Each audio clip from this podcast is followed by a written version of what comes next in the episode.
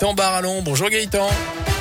Bonjour Jérôme, bonjour à tous. À la une, ce drame de la route. Cette nuit, dans le Rouennais, un homme de 37 ans a perdu la vie dans un accident sur la commune de Charlieu. Il a perdu le contrôle de sa voiture vers minuit. Il est venu heurter un pilier de portail en pierre. Il a dû être désincarcéré. Il n'a pas pu être réanimé par les secours. Sur les routes, justement, ce véhicule en feu au bord de la 47. On vous en parle depuis une heure sur Radio Scoop. C'est une voiture qui se trouve sur la bande d'arrêt d'urgence actuellement à hauteur de Saint-Chamond. C'est juste après la descente de Stélitech en direction de saint Soyez donc prudents et patients dans le secteur. Du monde sur les routes aujourd'hui pour ce week-end prolongé de 4 jours. Chance de faire le n'est-ce pas Jérôme?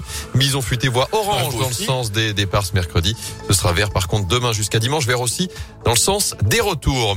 À la une également, Emmanuel Macron met la pression sur les seniors face au rebond de l'épidémie. Le taux d'incidence du Covid a grimpé de 40% en une semaine et à partir du 15 décembre, les plus de 65 ans devront donc avoir une troisième dose pour garder leur passe sanitaire. Écoutez le chef de l'État. Une campagne a été lancée depuis la fin de l'été pour tous les plus de 65 ans et les plus fragiles.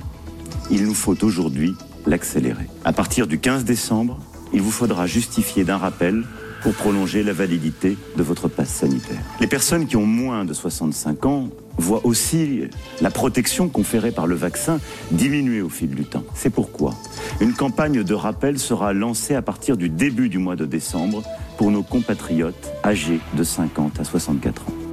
Message entendu, Doctolib enregistré 100 000 prises de rendez-vous en une heure après la locution du chef de l'État. Et vous l'avez entendu, la campagne de rappel de vaccins sera donc ouverte aux plus de 50 ans dès le début décembre. Par ailleurs, le port du masque fait son retour dans toutes les écoles primaires. Ce sera le cas à partir de lundi prochain. Jusque-là, seuls les départements qui dépassaient le seuil d'alerte de 50 cas pour 100 000 habitants sur plusieurs jours, comme la Haute-Loire, étaient concernés. Gaël Perriot positif au Covid. Le maire de saint annonce lui-même à son retour de Dubaï où il participait ces derniers jours à l'exposition universelle. L'élu et président de la métropole doublement vacciné a présenté des symptômes. Il a passé un test PCR qui a donc confirmé son infection. Il va se mettre à l'isolement quelques jours. Un ancien président de la République à la barre, François Hollande, est attendu aujourd'hui au procès des attentats du 13 novembre à Paris. Il a été cité comme témoin par une association de victimes. C'est une première en France, la journée contre la précarité énergétique à l'approche de l'hiver. Un Français sur cinq n'a pas les moyens de se chauffer correctement ou vit dans un logement classé F ou G, des vraies passoires thermiques.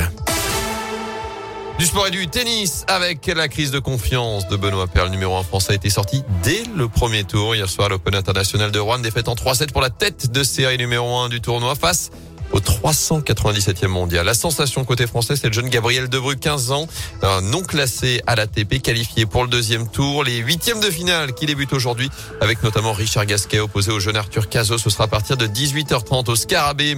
Et puis les basketteurs de Saint-Chamond reçus 5 sur 5. Ils ont renversé deux nains hier soir à la Halle Boulogne pour s'imposer 86-79 et prendre seul la tête du classement de Pro B puisqu'ils ont gagné leurs 5 premiers matchs de la saison. Bravo